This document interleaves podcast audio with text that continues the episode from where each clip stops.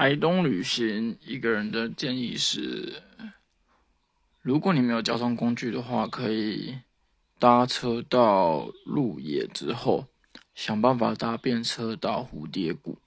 那蝴蝶谷是一个还蛮清幽的瀑布，我个人还蛮喜欢的。另外，如果说你有交通工具的话，可以沿着花东纵谷吗？有点忘了，反正就是沿着那条路从台东市区往南开，那沿路上就会经过一些部落，那你可以去体验所谓的部落的生活。